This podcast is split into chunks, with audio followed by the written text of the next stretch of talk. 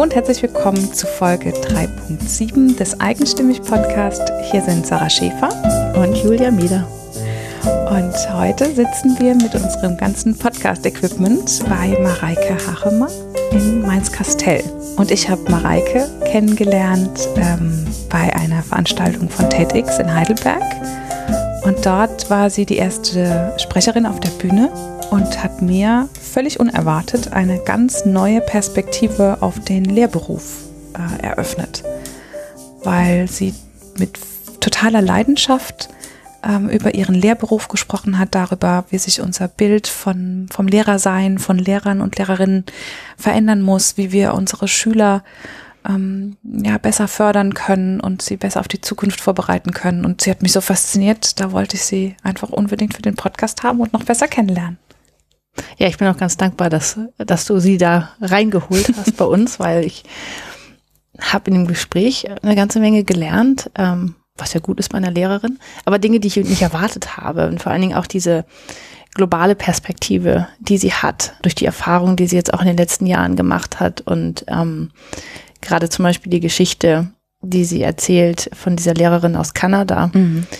Ich habe die jetzt schon so oft, seit wir das aufgenommen haben, weitererzählt, dass ich einfach, das ist, ich finde das der Hammer, was dahinter steckt.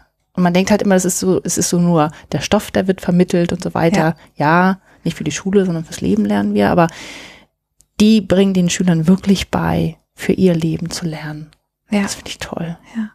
Und ich bin ganz fasziniert, mit welchen eigentlich kleinen Drehern, mit kleinen Switches sie, sie das schafft, noch viel, viel näher am Lebensalltag ähm, ihrer, ihrer Schüler und Schülerinnen zu sein und wie einfach es manchmal sein kann. Also sie erzählt auch manche Sachen, wie sie, wie sie mit ihrer Schulklasse über Skype einfach mit einer Autorin aus Südafrika geskypt hat. Wo ich denke, ja, ist so nicht? einfach, aber ja. das ist ein Riesending, ja. Das wäre für mich großartig gewesen, wenn ich wirklich in einem Thema, in einem Buch, in einem Stoff drin bin. Zu sagen, so, jetzt rufen wir mal eben die Autorin an. Die kommt aus Südafrika. So. Obwohl du vermutlich damals noch kein Skype gab, oder? Ich bin nicht so alt. Aber ja, stimmt, es gab es noch nicht. Okay, ähm, ja. Ja, solche schönen und sehr mutmachenden Geschichten, finde ich, erzählt sie. Und ich wünsche jetzt dir beim Zuhören ganz viel Spaß mit Mareike Harmer. Julia und ich dürfen heute bei Mareike Harmer sein. Mareike, ich danke dir ganz herzlich, dass du uns heute so relativ spontan empfängst. Ich freue mich sehr, dass ihr da seid. ähm, ich habe dich zum ersten Mal auf einer Bühne gesehen. Du hast nämlich das TEDx-Event, auch das erste TEDx-Event in Heidelberg eröffnet. Mhm.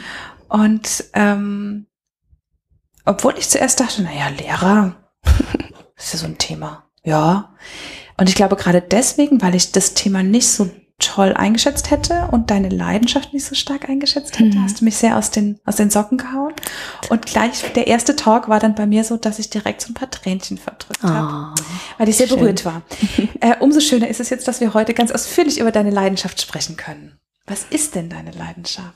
Ich finde es ganz toll, dass du das gerade gesagt hast, weil ähm, genau darum ging es ja auch in dem Talk, dass man dass man Lehrer grundsätzlich ein bisschen unterschätzt mhm. und irgendwie denkt, naja, wenn dann jetzt ein Lehrer spricht oder eine Lehrerin, was soll denn da irgendwie Neues kommen? Lehrer kenne ich doch schon aus meiner Schulzeit und ich habe irgendwie nicht so den Eindruck, dass das so inspirierende Persönlichkeiten sind.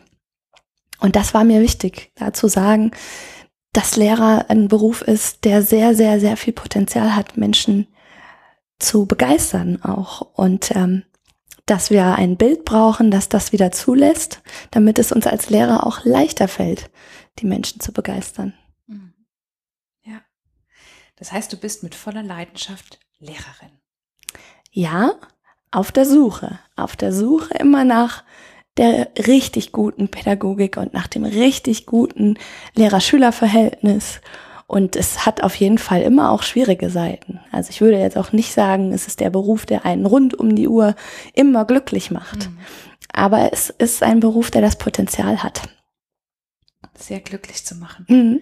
Wann sind so die Momente, wenn du, keine Ahnung, gibt's da so Geschichten, wo du gemerkt hast, boah, das ist jetzt gerade, da habe ich was bewegt oder das war, das war so ein toller Moment, der dich glücklich gemacht hat?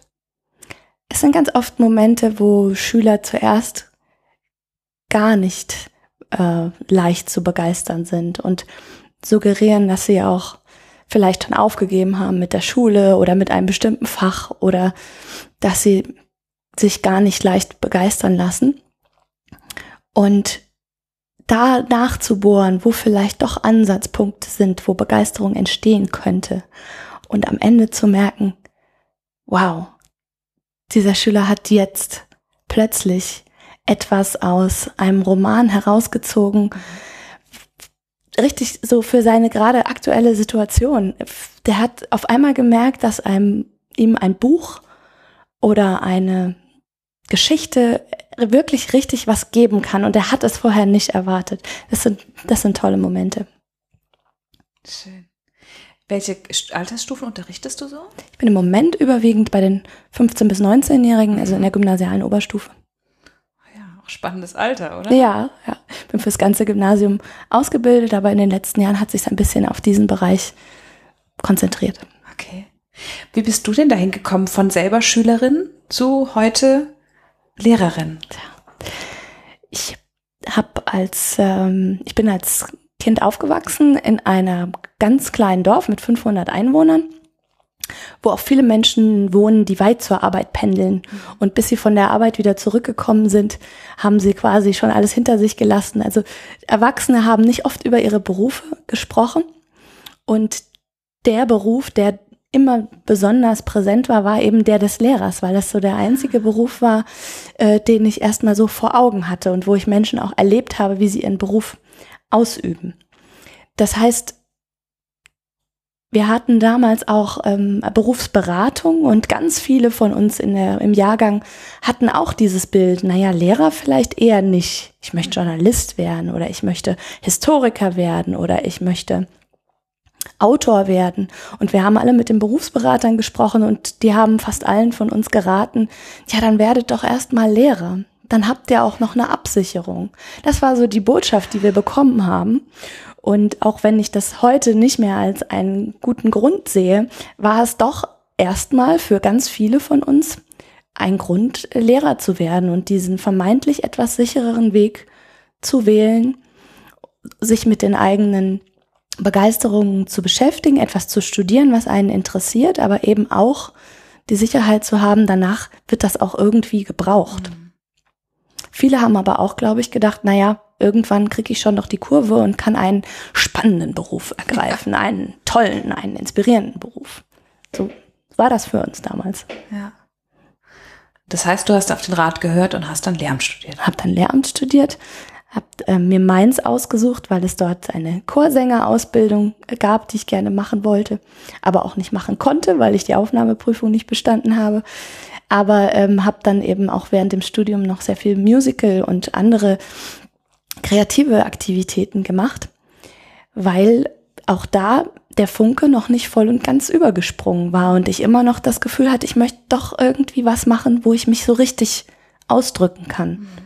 Und das erschien mir beim Lehrberuf zunächst nicht der Fall. Und dann kam ein Praktikum nach dem anderen und ein Fremdsprachenassistent in England, ein Jahr als Dozentin für Deutsch als Fremdsprache in Neuseeland und es wurden irgendwie immer mehr Schritte, die so gezeigt haben, ja, es wird jetzt, es wird tatsächlich auch das Lehramt.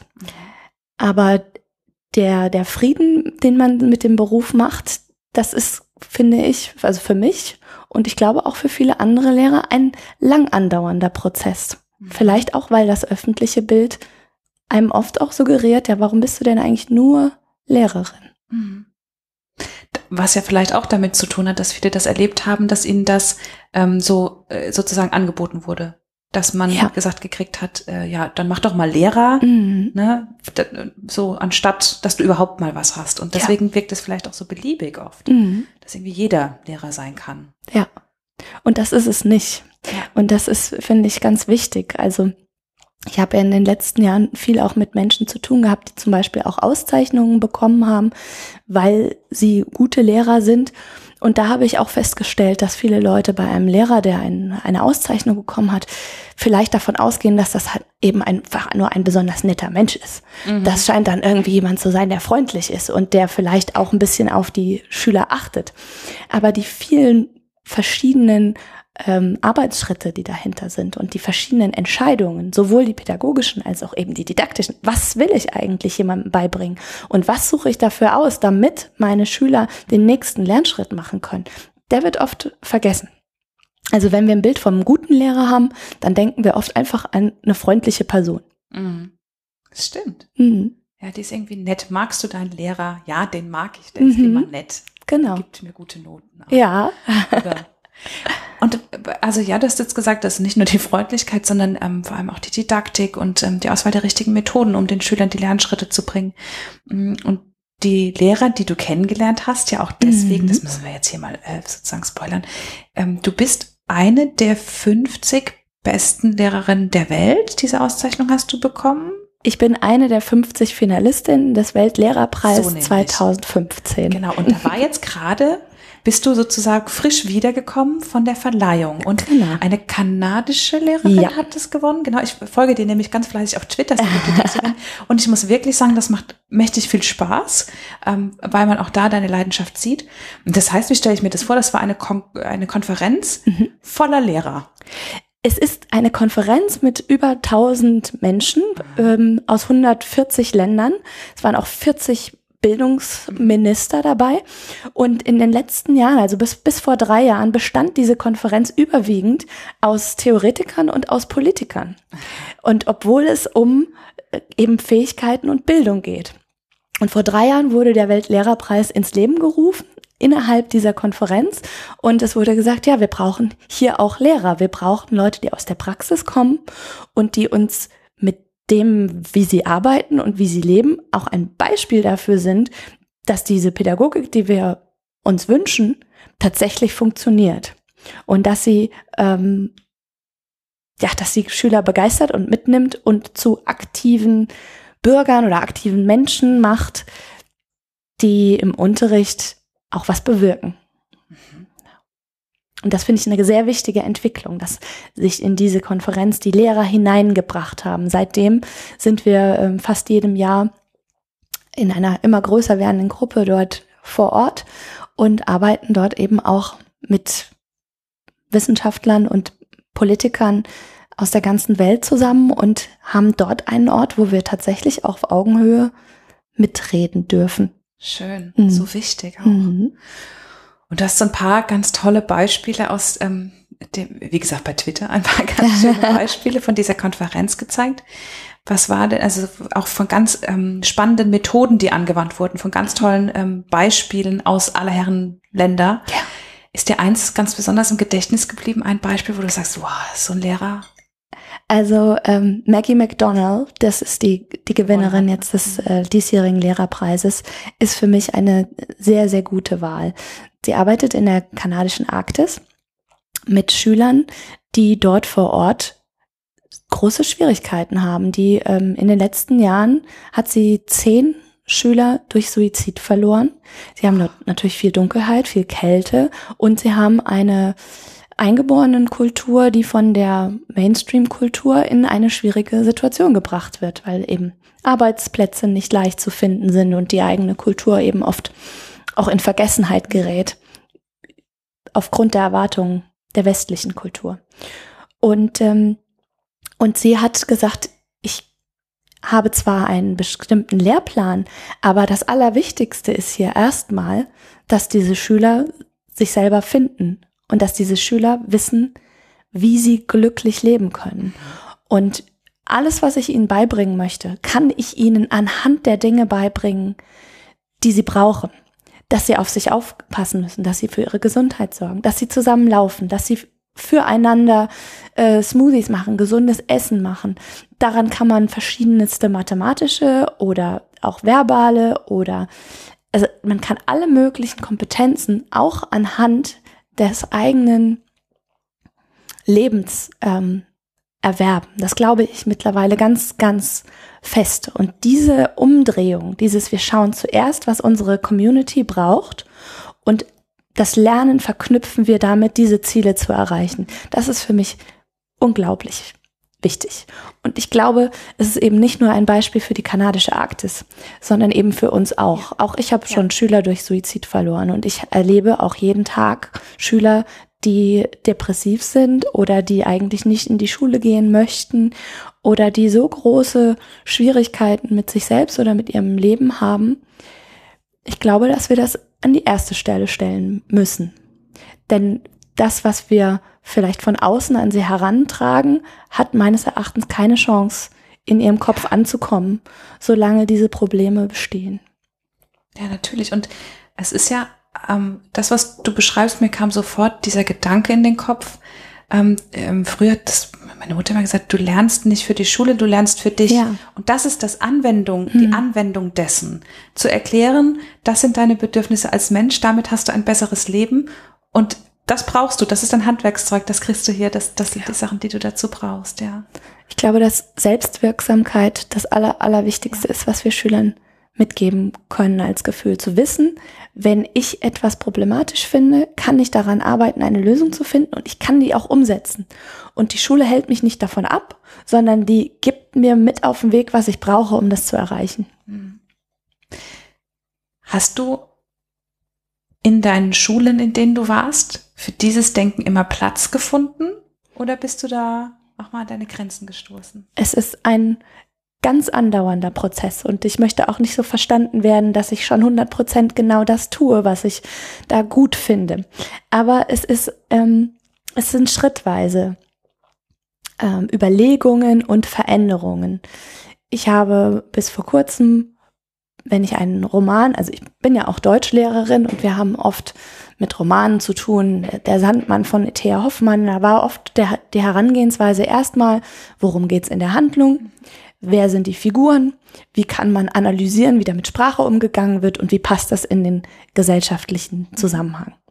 Jetzt versuche ich das schrittweise immer weiter umzustellen und erst vom Thema her zu gehen und von den Schülern her zu gucken, was sind Momente, die euch in den Wahnsinn treiben? Wann habt ihr das Gefühl, ähm, ihr habt ähm, mit großen Konflikten zu kämpfen und dann vielleicht zu schauen, wie sieht es in den in den Medien aus? Wie wird da mit dieser inneren Konflikt ich und die Gesellschaft, wie wird da damit umgegangen? Und danach eben auch in den Roman zu gucken und dann zu sagen, so, und Ethea Hoffmann hat sich auch mit dem Thema beschäftigt. Es ist schon eine ganze Weile lang her. Aber wir sind, wir leben in einer Welt, die auf das aufbaut, was wir auch durch Literatur mitbekommen haben. Und was können wir denn da noch rausziehen? Können wir das, können wir da zustimmen? Können wir es ablehnen? Aber diesen Weg zu gehen, finde ich sehr, sehr wichtig. Und natürlich habe ich damit immer wieder auch Probleme, weil natürlich im Abitur im Moment noch in allererster Linie natürlich die Charakterisierung oder die sprachliche Analyse oder ähm, eben auch eine, eine große Stoffmenge mhm. im Vordergrund steht, was manchmal nicht so leicht alles in drei oder vier Unterrichtsstunden pro Woche hineinzupacken ist. Ja, das, du musst natürlich das machen, was im Lehrplan steht, um deine Schüler richtig vorzubereiten auf die Prüfung und gleichzeitig willst du sie als Menschen fördern und weiterbringen. Ja. Ich glaube, auch das ist ein Punkt, an dem wir noch viel ähm, ändern können. Und da gibt es auch viele Bewegungen. Was prüfen wir eigentlich? Mhm. Was wünschen wir uns von unseren Schülern? Was würden wir ihnen gern mit auf den Weg geben? Aber wie ist das repräsentiert in den Prüfungsformaten, die wir äh, mhm. derzeit in erster Linie einsetzen? Jetzt bist du ja nicht eine Lehrerin, sondern ähm, wahrscheinlich auch gerade durch diesen World Teacher ähm, Prize, ähm, da, da glaube ich, kam dann so auch ein bisschen die mediale Aufmerksamkeit mhm. auf dich. Das klingt für mich, ehrlich gesagt, auch nach mächtig viel Stress für dich als Person. Wie schaffst du das? Gibt's da Rituale für dich, Tipps, irgendwas, womit, was treibt dich an, was, was bringt dich zu dir? Also zum einen ist es, also es ist, fühlt sich manchmal wirklich an, als ob es noch ein zusätzlicher zweiter ja. Job ist. Und das macht es schwierig. Was mich antreibt, ist der Glaube daran, dass wenn wir Pädagogik gut gestalten, dass wir wirklich die Welt verändern können. Man kann auch sagen, vielleicht auch retten können, in Anführungszeichen. Es klingt ein bisschen komisch. Aber wir sind 60 Millionen Lehrer auf der Welt und wir sind 1,2, jetzt muss ich auf Deutsch heißt es Milliarden Schüler im Moment auf der Welt in Schule ich glaube, dass das wichtig ist, was wir in der Schule machen und dass wir über Pädagogik miteinander sprechen. Und habe da, ja, ein, ein Gefühl davon, dass ich da andere Leute gerne mitnehmen möchte.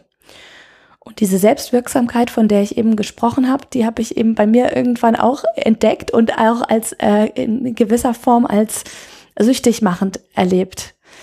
Dieses Gefühl, ähm, durch eine E-Mail oder einen Talk oder ein Gespräch oder ein Webseminar etwas zu bewirken im, im Kopf von einem anderen Menschen, der dann sagt, oh, das ist toll, ich probiere das auch aus. Und dann zu wissen, okay, da sind jetzt wieder 60 Schüler mehr, die vielleicht innerhalb des nächsten halben Jahres damit in Verbindung kommen, dass ihre Handlungen gefördert werden auch wieder etwas bewirken können. Dieser Multiplikationseffekt, der ist so verlockend, dass es dann eben oft dazu führt, dass man ähm, dann auch viele Stunden daran auch gerne arbeitet. Und ein zweiter Punkt, der das leichter macht, ist im Laufe der letzten Jahre immer mehr so ein Ineinandergreifen der verschiedenen Bereiche zu merken. Während ich am Anfang das Gefühl hatte, ich bin äh, Lehrerin in der Schule und ich bin irgendwie auch in den Medien präsent oder äh, gebe auch noch Fortbildung und es sind zwei Welten, die ich irgendwie voneinander künstlich trennen muss. Ich da sollte in der Schule nicht davon erzählen, dass ich noch andere Dinge tue. Ich sollte außerhalb nicht so sehr die Lehrerin sein. Das rückt immer weiter zusammen und das ist für mich so der Punkt, wo es innerlich stimmig wird. Je mehr diese Punkte ineinander greifen. Ja, es bist ja alles du. Ja. Und das künstlich zu trennen, das ist natürlich schwieriger als zu sagen, hier bin ich, das ja. sind meine Facetten. Und schau, und man, damit kannst du natürlich auch was bewegen durch die Kombination oder durch das Ineinandergreifen dieser beiden Bereiche. Ne? Ja. Ja. Und es ist natürlich auch näher an der, an der Lebensrealität der Kids dran. Ja. Also klar, für die ist das auch ein, wer bin ich hier in der Schule und wer bin ich draußen? Ja. Wo sind meine Medien? Ne? Das ist natürlich. Ich möchte ja auch, dass wir die Kinder und Schüler ganzheitlich fördern. Und da kommt für mich immer stärker auch die Erkenntnis, dass auch ich selbst ganzheitlich sein muss. Mhm wir haben das, ich glaube, dass das ein bisschen in Deutschland so ist. Ich weiß es nicht, vielleicht ist es auch in anderen Ländern so. Aber wir tendieren oft dazu, jemanden nur dann ernst zu nehmen, wenn er sehr kognitiv ist oder sie. Und wenn ähm, eben nicht gleichzeitig jemand ein Seminar gibt und in der Pause irgendwie tanzt. Das mhm. würde uns irritieren. Auch so weit bin ich jetzt auch noch nicht. Aber ich, mir wird immer deutlicher klar, dass ähm, meine künstlerische Seite und meine kreative Seite und eben auch die kognitive forschende und lehrende Seite, dass die nicht voneinander getrennt sein müssen mhm. rund um die Uhr, sondern dass sie stärker ineinander greifen, dass es mir besser geht, wenn sie zusammengehören. Ja, das kann ich mir gut vorstellen, ja. Sehr spannend. Und ähm, ich habe ähm, ja heute die einmalige Gelegenheit mal zu hören und für unsere Hörerinnen vor allem einmal äh, die Behind-the-Scenes-Infos zu kriegen vom okay. TEDx-Event. Ähm, ich habe so ein bisschen mitbekommen, dass ihr gecoacht wurde zum Beispiel ja. im Vorhinein und also für alle, die noch nichts von äh, TEDx gehört haben, ähm, ich werde das nochmal verlinken, auch den Talk von Mareike ähm, kann ich nochmal in die Shownotes packen und ähm, das Event war wirklich auch an der Stelle nochmal ähm, das große Hut ab an die Organisatoren. Die haben das zum ersten Mal gemacht und das war mhm. so ein wunderschönes Event. Das war Fantal. so toll. Ich habe an dem Tag äh, das Gefühl gehabt, dass so viele Ideen in der Luft lagen ja. und über den Köpfen schwebten, dass man sie so pflücken konnte. Ja, genau. Das war äh, unglaublich. Und das Coaching war auch, also allein schon für das Coaching hat es sich schon äh, gelohnt, mhm. auch einen solchen Talk zu halten von so einem auch erschreckenden Kaliber. Ne? Man hat ja auch Angst ein TEDx-Talk, oh Gott, das steht im Internet, das können im schlimmsten Fall Millionen Menschen äh, anschauen und auch auseinanderreißen. Aber ähm, diese, diese Vorbereitung, das war bestimmt ein halbes Jahr auch Echt? Vorbereitung. Ja, man sammelt seine Gedanken selbst, man hat okay. den Coach, in meinem Fall war das Sena, die hat, hat mich unheimlich toll ge gecoacht, ja, also immer wieder einfach auch mal noch eine Nachfrage gestellt gar nicht großartig kritisiert, sondern immer nur noch mal gesagt, ach, an der Stelle, da hätte ich jetzt gerne noch eine Anekdote, die mir das erläutert, mhm, ja, wie das ja. zu dieser Erkenntnis kam. Ja. Und da habe ich sogar das Gefühl, dass ich da so einen Punkt hatte, wo ich meine Botschaft gefunden habe. Ja. Wo ich vorher noch viel herum raten habe, was eigentlich genau mein Ding ist. Ja, weil man sich ja auch nicht, man, man spürt es ja, man mhm. hat ja etwas, was einen antreibt ganz oft. Mhm. Aber man setzt sich ja nicht hin und packt das in einen 15-Minuten-Talk, der ja. vom, vom, Storytelling eben auch noch gut ist mhm. und der mhm. Leute mitnimmt. Ähm, ne, klar, dort formuliert man es mal so und an der anderen Stelle anders, aber ja. das so zu kondensieren und das wahrscheinlich auch mit Hilfe, das kann ich mir schon mhm. vorstellen, dass das echt gut hilft. Ja. Und der, die Erwartung an mich selbst war eben, dass plötzlich alle Bereiche meines Lebens irgendwie einen Gesamtsinn ergeben müssen. Und ich habe den sozusagen wirklich dadurch gefunden. Auf einmal dieser Gedanke, es gibt diese Ziele für die Welt, die 17 Ziele, die die Vereinten Nationen äh, definiert haben die kann man hinterfragen und die kann man, ah, da kann man alles Mögliche mitmachen. Aber warum schauen wir nicht mal, ob wir die stärker in den Unterricht bringen und gucken, dass nicht nur wir als Lehrer und als Schüler, sondern dass wir eigentlich auch als alle Menschen mal auf diese Ziele hinarbeiten. Mhm. Wie schnell könnten wir den Welthunger bekämpfen oder äh, Gleichheit, Gerechtigkeit herstellen, Frieden herstellen, wenn alle Menschen ihren Fokus darauf setzen, diese Ziele zu erreichen? Finde ich eine total wichtige Mission und da möchte ich echt am liebsten jeden mit, mit hinnehmen. das ist total schön, wie du strahlst, wenn ja. du das so sagst. Ja. Man merkt richtig, dass es eben das, was dich ausmacht, so auf den Punkt trifft, das, was dich antreibt. Ja. Schön. Ähm, genau, aber nochmal zu dem TEDx zurück. Die haben dich also quasi schon lange vorher gefragt, ob du das machen willst.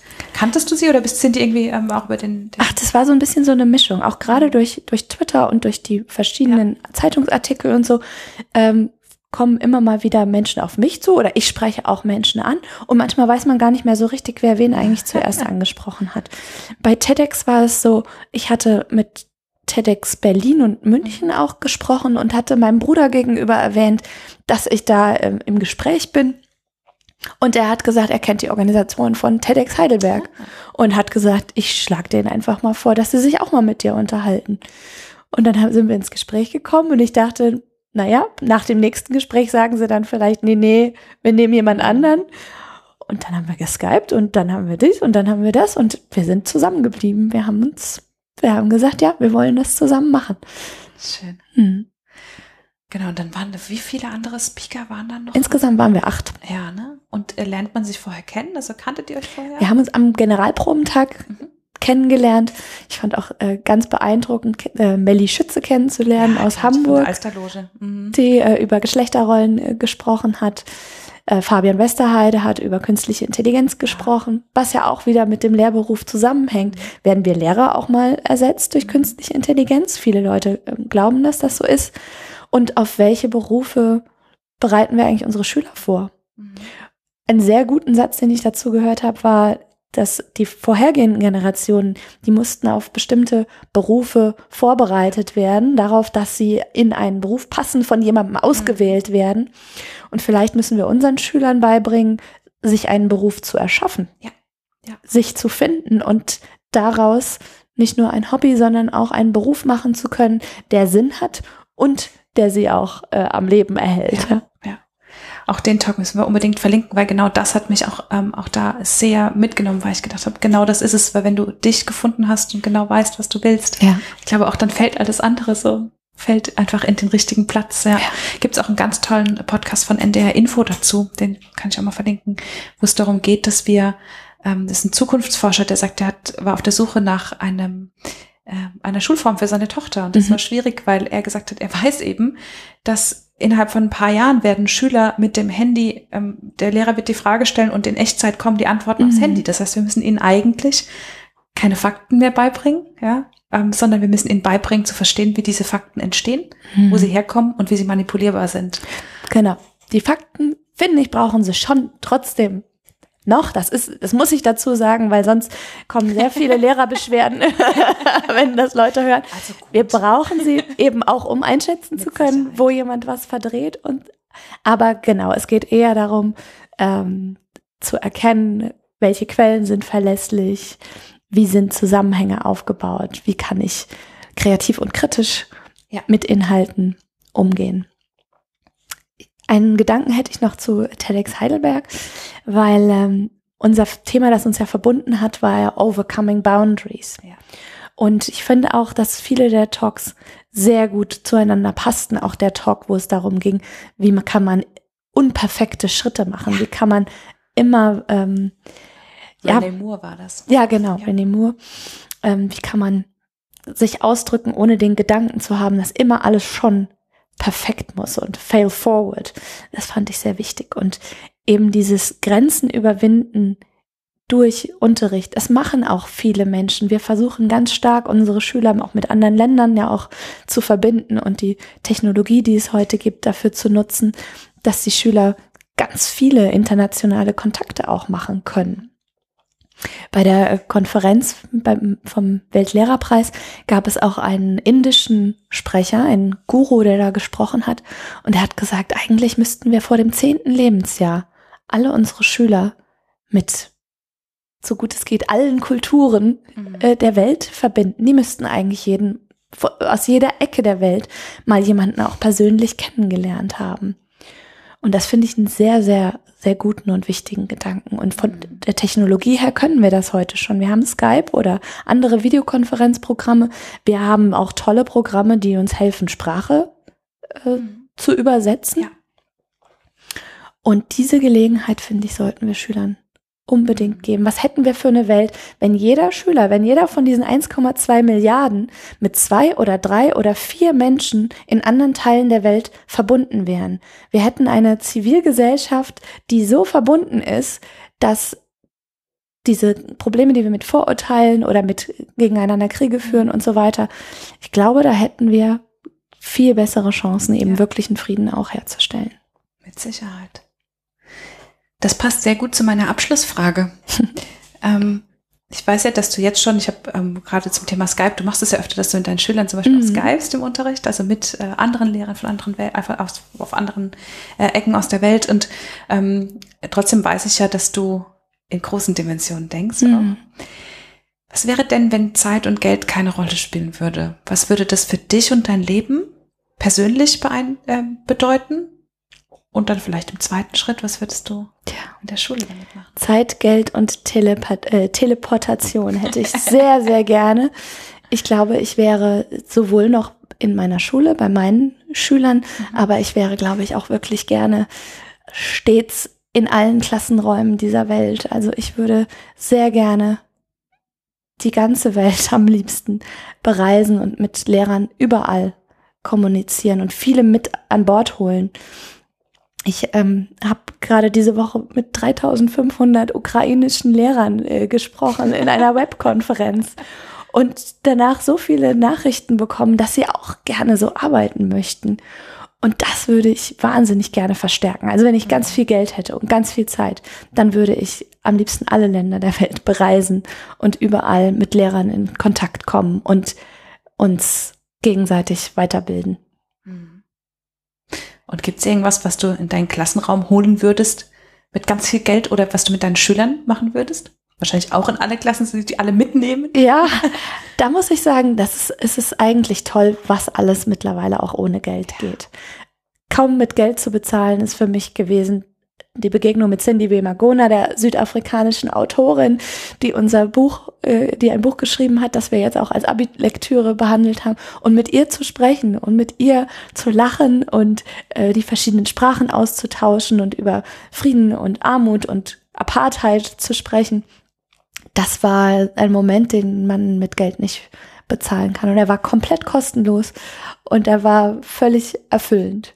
Das wir bräuchten, das haben wir mit Skype gemacht. Es ist manchmal noch ein bisschen schwierig an vielen Schulen. Wir haben ja auch ein bisschen Angst, dass unsere Daten nicht sicher mhm. sind oder dass äh, vielleicht Probleme entstehen könnten durch Computer. Ähm, manchmal haben wir nicht so alle Administratorenrechte, die wir brauchen könnten oder ja, also ich glaube, in Sachen Technik brauchen viele Schulen noch ein bisschen Unterstützung. Aber wenn wir die haben, dann haben wir schon fast eine Welt ohne Grenzen. Sehr schön. Dann würde ich sagen, auf eine Welt ohne Grenzen und darauf, dass du noch ganz viele Grenzen in Köpfen und in, ja, in Klassenzimmern einreißt. Danke. Und ähm, ja, vielen herzlichen Dank, dass wir heute hier sein durften. Dankeschön. Das war toll, dass ihr hier wart. Das war der Eigenstimmig-Podcast von Sarah Schäfer und Julia Meder. Nach jeder Staffel machen wir eine Folge, in der wir all deine Fragen beantworten. Also schreib uns einfach an hallo@eigenstimmig.de. Wir freuen uns nämlich echt über jede Nachricht. Und wenn es dir gefallen hat, dann wäre es großartig, wenn du uns bei iTunes bewertest. Denn je besser unsere Bewertung dort ist, desto mehr Menschen hören die Geschichten unserer großartigen Interviewpartnerin. Mehr Infos und einen Blick hinter die Kulissen gibt's bei eigenstimmig.de, bei Instagram und bei Facebook. Ich danke dir ganz herzlich fürs Zuhören und bis zum nächsten Mal.